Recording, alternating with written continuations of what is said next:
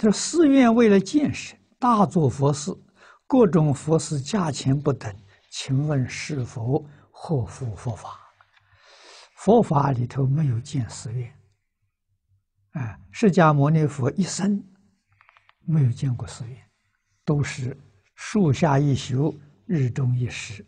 啊，佛讲经说法都是在野外树林底下，啊，所以没有啊。”这些方式，啊，那么这个，这是你问合不合佛法，呃，那就很难讲了，啊。但是佛法传到中国之后，啊，佛法就建立寺院，啊，这什么道理呢？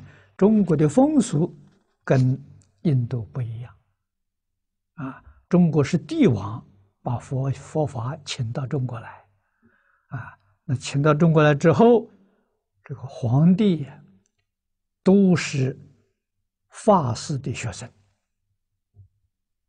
啊，那么皇帝住在皇宫，怎么能够叫老师住在野外啊？这是怎么讲都讲不过去的啊！所以也建宫殿啊，佛教的寺院的这个建形式跟皇宫呃是相仿佛的啊。那么这是尊师重道，但是从前。这些宫殿呢，是国家拿钱的，啊，也有长者居士，他们把自己的土地、田宅布施给佛教，啊，建立道场，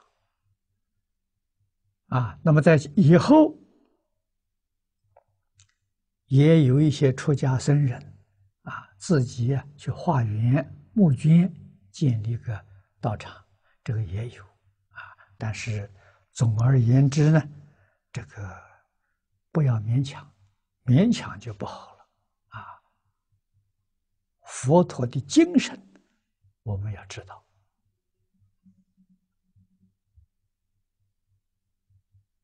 啊，起心动念，言语造作，帮助一切众生破迷开悟，离苦得乐。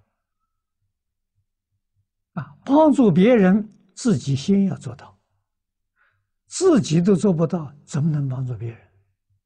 啊，所以像这些地方呢，都要多去想一想。啊，我们这个见事安身、弘法利生呢，就如法了。啊，否则的话呢，就不如法。